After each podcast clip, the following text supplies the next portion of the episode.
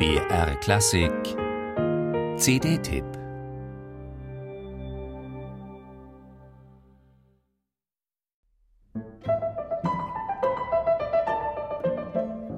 Der Golf von Biscaya mit seinem mondänen Seebad Biarritz. Heute noch traumhaft. Vor 100 Jahren ein Tourismusmagnet für die Schönen und Reichen. Direkt nebenan, in Saint-Jean-de-Luz an der spanisch-französischen Atlantikküste, hat Maurice Ravel 1914 mit der Komposition seines Klaviertrios begonnen. Was beschaulich und pittoresk klingt, wird von ernsthaften Untertönen begleitet. Im August hatte der Erste Weltkrieg begonnen, Ravel sich freiwillig zur Armee gemeldet.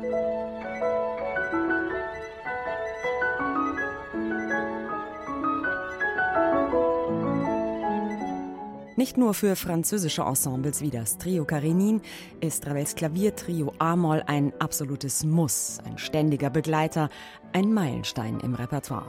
Es gibt nur dieses. Ein zweites Trio hat der Franzose nicht komponiert. Was er zur Gattung zu sagen hat, steckt in den vier Sätzen des A-Moll-Stücks.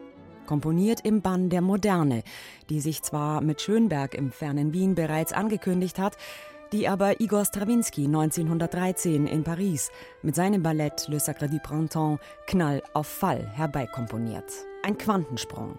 Quasi über Nacht gelten neue ästhetische Maßstäbe.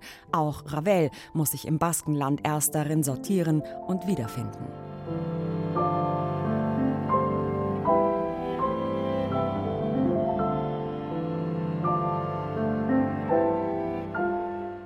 Was er komponiert, ist ein Stück, das trotz der festen kleinen Besetzung sein Talent für eine farbenreiche und schillernde Instrumentierung zur Geltung bringt. Unglaublich poetisch, malerisch, flimmernd, fantastisch und exotisch.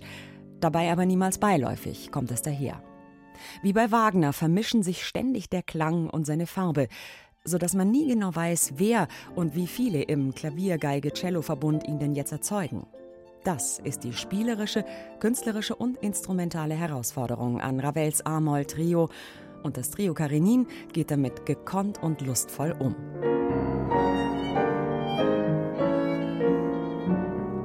Wenn schon Ravel, dann gern auch Fauré. Die meisten Ensembles kombinieren diese beiden Klaviertrios auf ihren CDs. Auch das Trio Karenin. Die drei allerdings nehmen noch ein drittes Stück mit auf, das wohl keiner kennt.